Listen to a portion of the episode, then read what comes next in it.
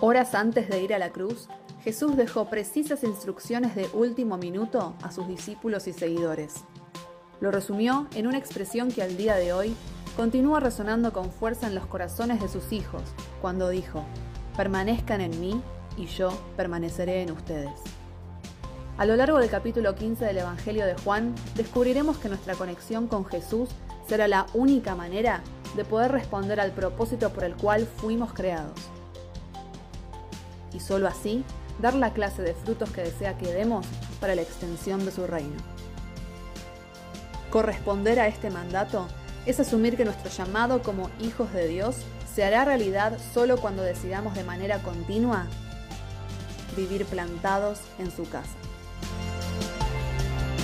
Amén, así es. Ese es el desafío que nos hemos dispuesto en este mes, aniversario de la iglesia y también, ¿por qué no?, avanzar en entender que el llamado de Jesús para nuestras vidas es estar plantados en su casa. Y nos está inspirando el, el, episodio, los momentos previos de Jesús a la cruz, cuando en el Evangelio de Juan, el capítulo 15, Jesús comienza a hablar con sus discípulos y viene de un relato profundo, porque eh, pone de ejemplo a la vid, pone de ejemplo, él es, va a decir, mi padre es el labrador, yo soy la vid y ustedes son las ramas, y nos va a dar un ejemplo de lo que supone ser uvas, ¿no es cierto? Uvas jugosas. Vos fíjate al lado, un momento, vos tenés al lado una, eh, bíblicamente, una uva. Fíjate a ver, a ver qué tenés al lado. Mirá, fíjate qué cara tiene. ¿eh? Si tiene cara de uva jugosa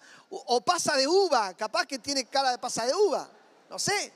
Fíjate, ¿no? ¿Qué tiene ahí? ¿Eh? Viene, ¿eh? A la mañana dijeron que uno tenía cara de... Cara de... Me sale de pastel de papa, pero no, no, no. Claro, porque el pastel de papa tiene, algunos le ponen pasa de uva, ¿no es cierto? Era pan dulce, digo, ¿cómo pan dulce? ¿Qué viste? No sé, había la imaginación estaba corriendo demasiado rápido, impresionante.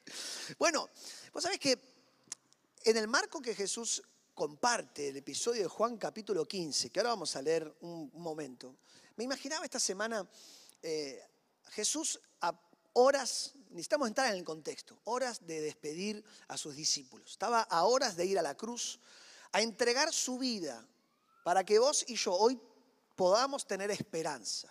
Jesús cargó el pecado de la humanidad. Jesús fue quien estuvo en tu lugar y en el mío para que en Él podamos encontrar reconciliación con el Padre. Esto es algo maravilloso que podamos destacar. Y Jesús, que eh, fue el Hijo de Dios, aquel que caminó la tierra, no para condenar al mundo, sino para que nosotros seamos salvos por Él, comenzó a expresarles a sus discípulos palabras muy profundas. Es como un padre cuando va a despedir a un hijo al aeropuerto, ¿no? Yo pienso, ¿no lo va a volver a ver? Ya, está, se despidieron, hicieron las, valijas, hicieron todo. Imagínate ese momento. Y llegan al aeropuerto, llega el momento, se tiene que ir, bueno, dale el último abrazo. El último, hijo, hijo, eh, bueno, y, y son los consejos de un padre que está dándolo todo.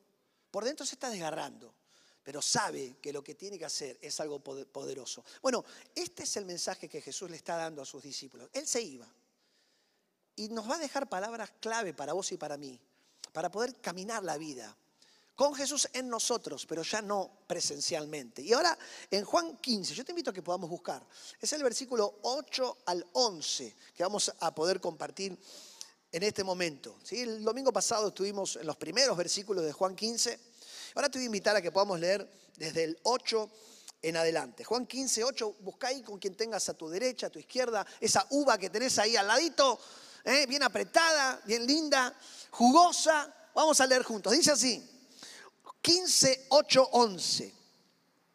Mi Padre es glorificado cuando ustedes dan mucho fruto y muestran así que son mis discípulos. Así como el Padre me ha amado a mí, también yo los he amado a ustedes. Permanezcan en mi amor. Si obedecen mis mandamientos, permanecerán en mi amor, así como yo he obedecido los mandamientos de mi Padre y permanezco en su amor. 11. Les he dicho esto para que tengan mi alegría y así su alegría sea completa. Hasta aquí. Les dije estas cosas para que mi gozo esté en ustedes. Es decir, Jesús nos está diciendo una vida llena de gozo, una vida, una sonrisa en la vida, una vida cargada de propósito y de bien y de esperanza. Para eso necesitamos comprender que Él nos llama a permanecer en Él. Jesús está diciendo dos o tres cosas muy poderosas que te las quiero simplificar. Primero, es el deseo de Dios que nosotros demos fruto, que tu vida y la mía sean vidas fructíferas. Vos fuiste creado para dar y ser una persona que dé mucho fruto. Alegramos el corazón de Dios y correspondemos a su voluntad cada vez que nuestro estilo de vida le ofrenda a Dios. Y me gusta decir en nuestro estilo de vida, porque Jesús no nos está hablando de momentos de, ah, disfruto tal día, tal cosa me porté bien o hice tal cosa. No. Nuestro estilo de vida sea una ofrenda que agrade el corazón del Padre. Dos, también está diciendo que los discípulos de Jesús dan mucho fruto como sello distintivo. Dice, en esto es glorificado mi Padre, en que lleven mucho fruto y así, y así sean mis discípulos. Es decir, todo hijo de Dios, toda persona que ha hecho a Jesús como su Salvador, la Biblia promete que da y llevará mucho fruto como sello distintivo. Es decir, la gran pregunta es, ¿de quién es el fruto en tu vida?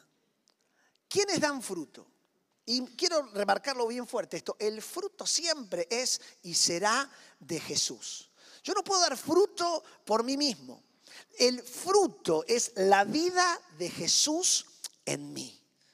La vida de Jesús, es decir, estoy unido a la, a, la, vid, estoy unido a una planta y la vida que corre por las ramas es la vida de Jesús en mí que produce frutos maravillosos. Es decir, en un mundo donde nos dice todo el tiempo que vos podés, que vos tenés que hacer, que todo depende de vos y que si te, te bajoneás y demás, no saber cómo hacer para llegar al éxito y ta, ta, ta, ta, la palabra nos vuelve a decir, el fruto es de Jesús. Nosotros solamente podemos entender que damos la vida de Jesús en nosotros. Por eso es que Dios es el que hace conexiones. Dios nos conecta. Dios te conecta y hace conexiones en nuestra vida para bendecir a los demás. Cuando hablamos de dar fruto, siempre vamos a estar hablando de dar fruto, es decir, hacerle bien al prójimo. De eso se trata la vida, ¿o no? Pregunto. Hacerle bien al otro. Maravilloso. Y tercero, es que habrá mucho fruto cuando hagamos de la obediencia a Jesús nuestro fruto por excelencia. La obediencia es una palabra que no sale en los diarios ni en TikTok, ni en ningún Casi nada. Y cuánto más un domingo como hoy de encomendación de hijos, poder hablar de obediencia. Jesús nos expresó una gran verdad. Él nos llama a permanecer conectados a Él y estar plantados en su casa para vivir una vida recargada de su gozo. ¿Vos querés una vida llena de plenitud y de gozo? Pues aquí está. Permanezcan en mí y mi amor va a permanecer en ustedes. Se trata de obedecer sus mandamientos. Dice, si obedecen mis mandamientos, permanecerán en mi amor, así como yo, he obedecido los mandamientos de mi Padre y permanezco en su amor. Aquí hay un principio espiritual tremendo, que quiero remarcarlo esta mañana, y esta es la gran verdad que te quiero compartir, y así se va a llamar el mensaje de esta mañana, que es, el principio es que cuando obedezco, permanezco. Cuando obedezco, permanezco. Cuando soy una persona obediente a la voz de Dios, voy a lograr permanecer en Él. Cuando yo logro permanecer, mi vida dará fruto porque estoy obedeciendo sus mandamientos. Cuando obedezco, cuando obedezco y cuando obedezco, obedezco y permanezco. Jesús nos enseña que debemos cultivar una larga obediencia en la misma dirección. La vida se trata de una larga obediencia en la misma dirección. Ponételo a pensar. ¿Cómo llegaste hasta hoy? Larga obediencia en la misma dirección. Un pie tras el otro pie en la misma dirección dará como resultado un fruto abundante. Mirar para atrás, descubrir que Dios es fiel. Dios es fiel y yo puedo ver los resultados de mi vida siempre y cuando responda a este llamado. Si obedecen mis mandamientos, si obedecen mis mandamientos, permanecerán en mi amor. Es el mismo Jesús quien se puso de ejemplo en este principio infalible, así como yo he obedecido a mi Padre y permanezco en Él. Maravilloso. El fruto es de Jesús. Nosotros vamos a reflejar a Jesús. Vos fíjate que la clave de este capítulo 15, que vos te lo estás leyendo en tu casa, no está en el fruto.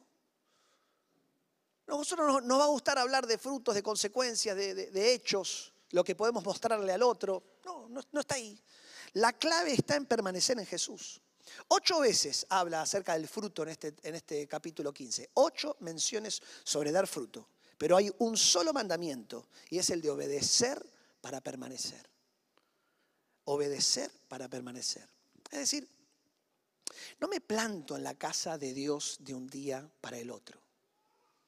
No me, no me planto en la vida de un día para Estos bebés que hoy van a ser consagrados a Dios, no se van a plantar en la vida de un día para el otro, van a tener padres que los van a estar guiando, enseñándoles principios de la palabra, de, un día al otro. Es decir, no veo frutos en mi vida de un día para el otro y tampoco veo a Jesús diciéndonos que tenemos que dar todos los días mucho fruto. No, no todos los días mucho fruto, sino hasta afuera. No. Sino que pequeños frutos harán a lo largo del tiempo mucho fruto. Ah, veo, que estás, estás, como saliendo humo de tu cabeza, pero, pero va. Seguime, seguime un poquito más. Pequeños frutos en tu vida darán como resultado a lo largo del tiempo mucho fruto. Esto es un proceso, no es un acontecimiento ni un suceso. La vida de fe que Jesús está planteando a sus discípulos antes de irse, les está diciendo, muchachos, la vida va a ser lenta. Es lento. El proceso que Jesús se forme en nosotros es un proceso lento. Es lento, lento, lento, lento, lento, lento, lento, lento, rápido. Es una semilla plantada, no se ve. Un día la riego, dos días la riego, no veo, no veo, no veo, no veo, no veo, no veo, hasta que una mañana salimos, ¡uh! ¿Qué pasó? Y después sigo regando, sigo regando y sigue creciendo y sigue creciendo y después el fruto. Y después más fruto. ¿Qué pasó? Lento, lento, lento, lento lento, lento, rápido. Esto es lo que está hablando Jesús a sus, a sus discípulos en este, en este día. Larga obediencia en la misma dirección. Por eso me encanta decirte hoy de vuelta, dedica tu vida a amar lentamente a Jesús. Y los frutos serán maravillosos. Lentamente amar a Jesús. ¿Cómo es eso? Es un proceso la amistad con Jesús. Dedica tu vida, dedica tu vida a, plantarte en su casa, porque Jesús les dijo, yo me voy, les voy a dejar el, Espíritu Santo en ustedes, pero quédense en Jerusalén, quédense juntos. Yo voy a volver a buscar a la iglesia, no voy a buscar a volver a, a, buscar personas solas en su casa. Vuelvo a buscar a mi iglesia, permanezcan y plántense en mi casa y el resultado a largo plazo será grandioso amar a Jesús, amar lo que Él ama, es decir, a las personas, la santidad, la verdad. Amar a Jesús, lo que Él ama, amar su casa, amar, amarlo a Él, a su palabra. Entonces llega el fruto. Obedecer a Jesús cuando no veo. Obedecer a Jesús cuando no entiendo lo que me está pasando. Obedecer a Jesús cuando la circunstancia duele. Llega mucho fruto. Tremendo. Permanezcan en mi amor. No, lo que pasa es que yo hoy estoy pasando un día que es oscuro. Permanezcan en mi amor. Estás creciendo. Llega el día en que el fruto amanece en las manos de Dios. ¿Cuántos gritan amén? Gloria a Dios. Vos sabés que hay una foto que, te voy a compartir, que es una fábula que nos contaban de niños. Y esta, esta, semana se me vino mientras oraba por este tema, la fábula de la liebre y la tortuga. algo, algo, algo que, vos y yo conocemos muy bien. No sé si le siguen contando este cuento a los niños en este tiempo, pero es un principio bíblico. Vos fíjate ahí, ¿cómo te ves? ¿Eh? El mundo diciéndonos, dale, es rápido, es rápido, es ya, es instantáneo. Y este sigue aplicando, ¿no? Es decir, los que están apurados y saltan de cosa en cosa, nunca logran el resultado de una larga obediencia en la misma dirección. ¿Sabes por qué? Porque abortan el proceso. ¿Sabes por qué? Porque se relajan, se quedan ahí, lento, dice lento, pero el pastor dijo lento, me tiro a dormir. No, no, no, no es un lento a la vagancia. No, no, que está bueno aclararlo. No es, ah, yo ya se la estaban tomando literal, ya listo, ya me quedo, me quedo pipón. No, es un lento en movimiento, es un lento paso tras paso. Es en pasos, la vida no es en saltos. Gloria a Dios. Por eso es que estos que generalmente saltan de una cosa a la otra en apuro, son los que toman a la ligera las enseñanzas de Jesús. Toman a la ligera las enseñanzas de Jesús. Desobediencia es tomar las cosas por ligero. Es leer la palabra, bueno, más o menos, sí, no debe ser tanto. Ah, me dije, bueno, no debe ser tan literal. Tomar por ligero la santidad. Voy perdiendo temor de Dios. Entonces cuando Jesús me dice algo, yo voy tamizando, opino y lo, lo filtro por mi entendimiento. Pero la palabra de Dios es una sola. Y la palabra de Dios nos llama a que nuestra vida dé fruto y que el resultado de nuestra vida sea el fruto abundante de una vida victoriosa. ¿Por qué? Por haber obedecido. Quien obedece no se mete en problemas, porque la obediencia va a traer siempre bendición. Una vida enredadísima es una vida que ha desobedecido, no tiene mucha vuelta. Porque a la palabra de Dios, ¿no? Estoy hablando al consejo de Dios. Por eso es que tomar por ligero a Jesús es no permanecer en Él y tampoco en su casa. El mal busca una y otra vez quitarte de la casa de Dios, que seas un asistente a una iglesia. Eso no es lo que Jesús está hablando. Jesús nos enseña a plantarnos en, su comunidad para que en el día malo, en el día bueno, en el día fructífero y en el día de invierno, vos y yo podamos estar floreciendo juntos. Esto es algo maravilloso. Hemos aprendido que una señal de peligro es cuando una persona se aísla. Un padre entra en gran preocupación cuando ve a un hijo volver de la escuela diciendo, no me quieren, me aíslan, me hacen bullying. Nosotros como comunidad tenemos el mayor desafío de hacer que nuestros preadolescentes, que nuestros adolescentes vuelvan a casa diciendo, estuvo increíble, no veo la hora de volver el sábado que viene a mi actividad, a mi grupo. El pecado más grande es cuando una generación más joven dice que la iglesia es aburrida. La iglesia no se hizo para ser aburrida. Nosotros tenemos el mensaje más revolucionario del mundo. Eh, hacemos las cosas mal. Cuando no hacemos relevante el mensaje y nuestros adolescentes nos miran como diciendo, es re aburrido. No, es lo peor que nos puede escuchar en nuestros oídos. Y nos preocupamos. Un padre y una madre vienen a hablar con un pastor, con un líder, y decir, no sé qué le pasa a mi hijo, pero no quiere ir cuando una persona se aísla, comienzan a levantarse alertas. Un amigo se inquieta cuando ve a otro prefiriendo la soledad. Che, loco, ¿qué pasa? Dale. Un matrimonio entra en jaque cuando se encierra en sí mismo. Eh, son cosas nuestras, son cosas, no se metan, nosotros tenemos, nosotros hacemos. Después, claro, pero después las consecuencias son durísimas, porque la palabra de Dios no dice que te encierres en vos mismo. Y después es tarde, ¿no? Un grupo de la comunidad, sea de primeros pasos, sea de grupo de bautismo, sea de grupo 100% dispuestos, sea de grupo de crecimiento, entra y se pone en la alerta cuando uno de sus miembros deja de, ir, deja de, contestar el WhatsApp. No, le clava el visto siempre, nunca, nunca una manito, nunca un saludo, nada, silencio. Entra en alerta, no es normal, no es normal. En cambio, un grupo de vida, es decir, un grupo de uvas conectadas a la vid, son hermosas, son jugosas, son riquísimas. No hay cosa más rica que una uva. Mi abuela Lidia, que hablábamos hoy recién, tenía una parra. Yo, me crié debajo de uvas, colgándome, tironeando, haciendo un enchastre. Uvas, cosas más ricas que la uva, impresionante. ¿No? Por eso es que a mí me encanta decirte, vos sos rico. No tengo un mango, che. Nada, ¿eh? Pero yo, soy rico, ¿o no? Rico no monetariamente. Nosotros somos, sabemos rico en, en Cristo. ¿Cuántos dicen amén? Más vale. Es maravilloso. Si yo cuando hablo, cuando expreso, cuando estoy, nosotros somos riquísimos en las manos de Dios. ¿Por qué? Porque Dios ama la conexión. Y Él desea mantenerte conectado a Él y plantado en su casa.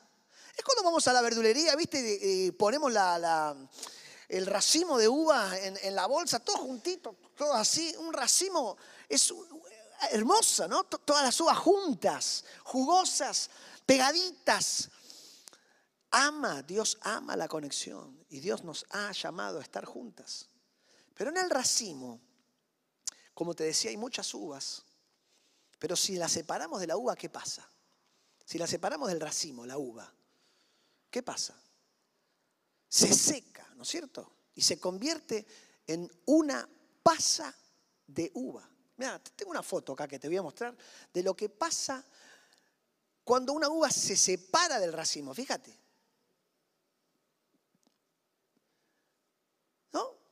¿Cuál, agarrarías? Bueno, algunos, no, a mí me encantan ahora, como viste, que le ponemos la pasa de uva, nueces, y viene el pastor Alfredo a la reunión de pastor y te pone, te pone estas cosas raras con choclo, que, ahumado. Tráeme un pancho, Alfredo, déjame de jorobar. Siempre le digo lo mismo. ¿Qué, qué, qué, qué es estas cosas? Poneme una factura. Por favor. Bueno, hay gente que le gusta la pasa de uva. Y sí, está bien.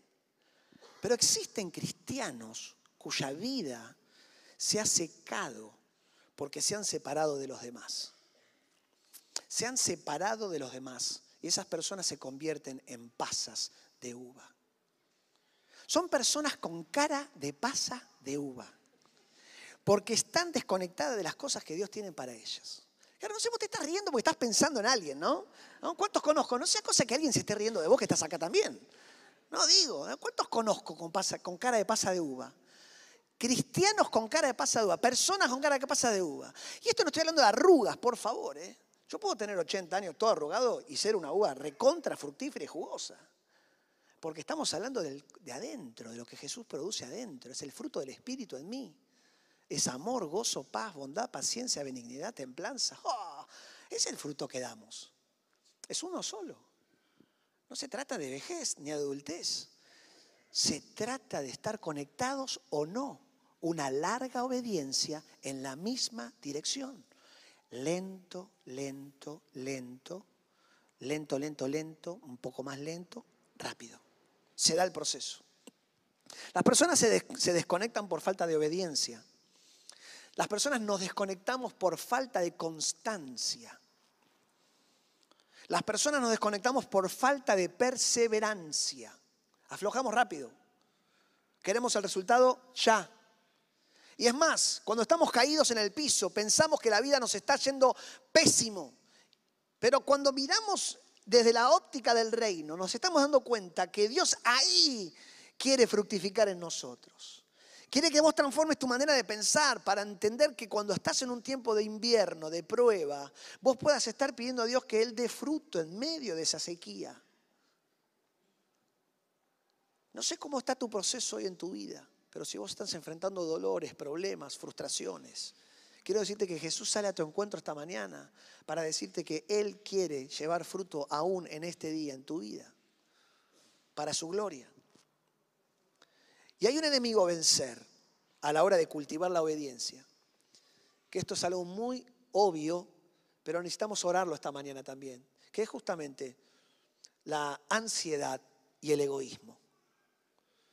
Si hay algo que nos produce y nos aborta el proceso de una larga obediencia en una misma dirección, es nuestra ansiedad y también nuestro egoísmo. Nosotros queremos el fruto ya y lo queremos solo para nosotros. Se acabó. Yo quiero el fruto ya, oro, es más, me encuentro orando a Dios ansiosamente para mí y solo por mí. Pero estar plantados en la casa es enterarnos que es otra cosa. Y esto lo único que hace es aislar a Dios, es dejar a Dios a un lado, es un engaño. Si yo me separo y el fruto es de Jesús, yo no voy a tener fruto nunca, porque lo único que estoy esperando es fruto para mí mismo. Por eso es que, déjame terminar estos minutos que me quedan, dándote algunas verdades acerca de cómo cultivar una larga obediencia en una misma dirección. Nosotros nos hemos plantado en la casa. Estamos llamados a plantarnos. Y ahora estamos renovando el comedor de la casa. Recién hablábamos de los grupos de crecimiento, nuestro máximo nivel de intimidad y de comunión en este hogar. Y nosotros estamos esperando de vos como, como amante de esta casa, como amante de la IDE. Que vos puedas decir amén. Quizás no veo del todo, quizás me siento amenazado porque mi grupo, pero qué hermoso es poder mirar con ojos de fe, decir, Señor, vos vas a hacer con mi grupo y en mi vida algo nuevo y maravilloso en esta renovación, para poder bendecir a otros también. Por eso es que cultivar una, una larga obediencia en la misma dirección, vamos a necesitar para eso.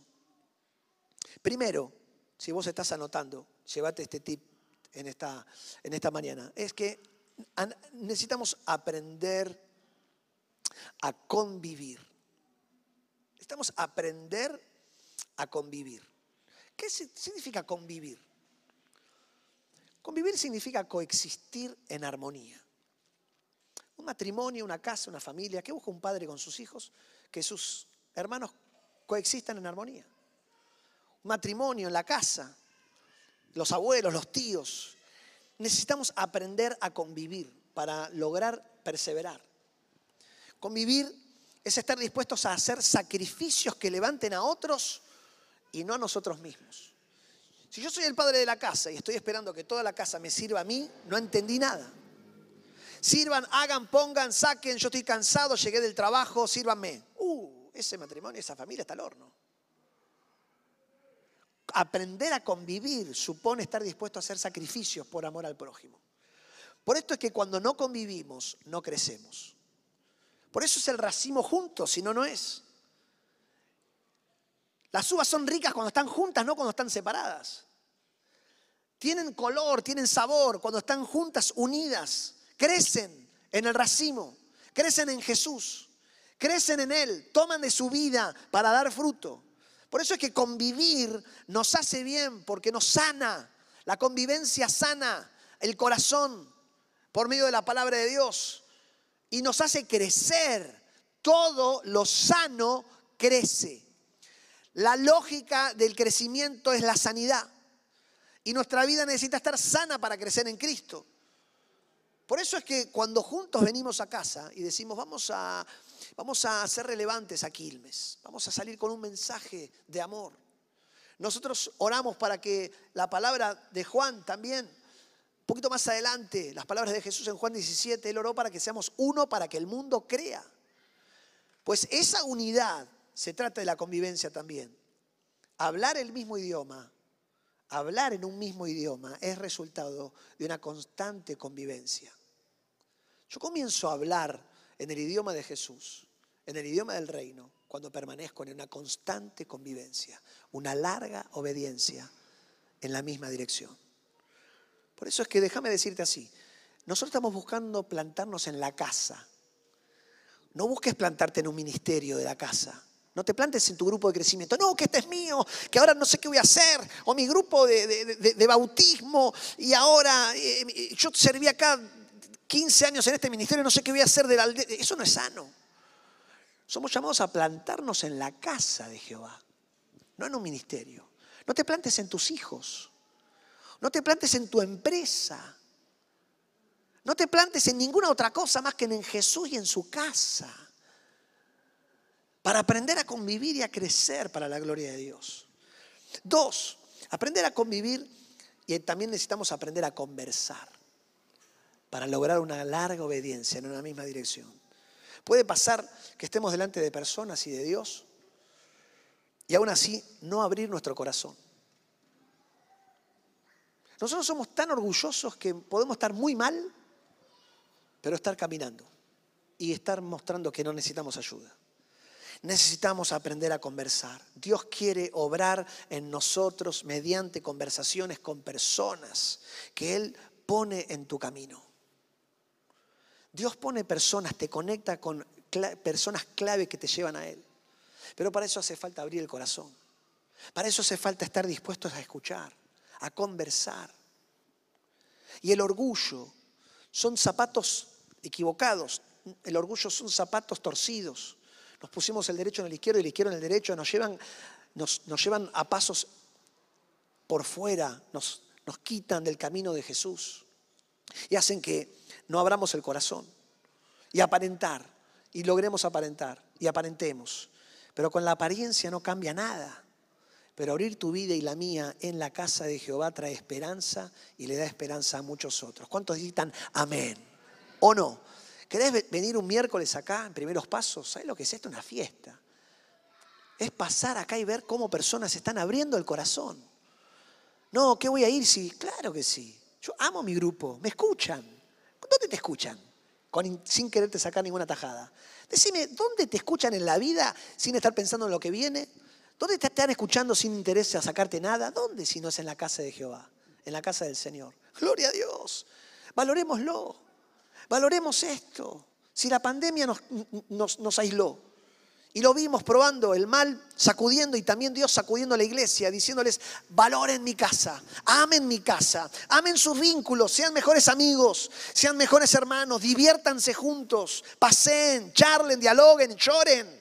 ¡Qué lindo! Dale, necesitamos un zamarreo, gloria a Dios, por esos zamarreos que vienen, que no entendemos, pero que aún así damos fruto cuando nada parece que es bueno.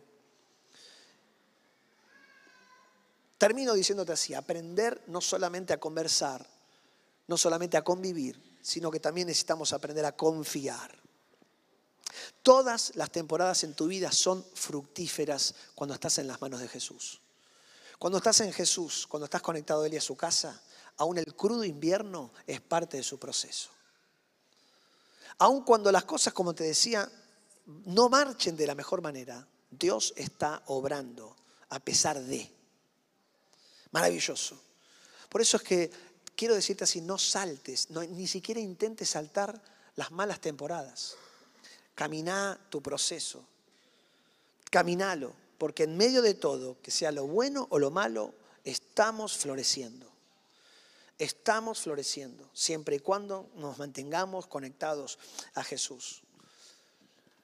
No, pero está mal. Eh, eh, ¿Cuál es el problema? Sí, está pasando un mal momento. Está bien estar mal.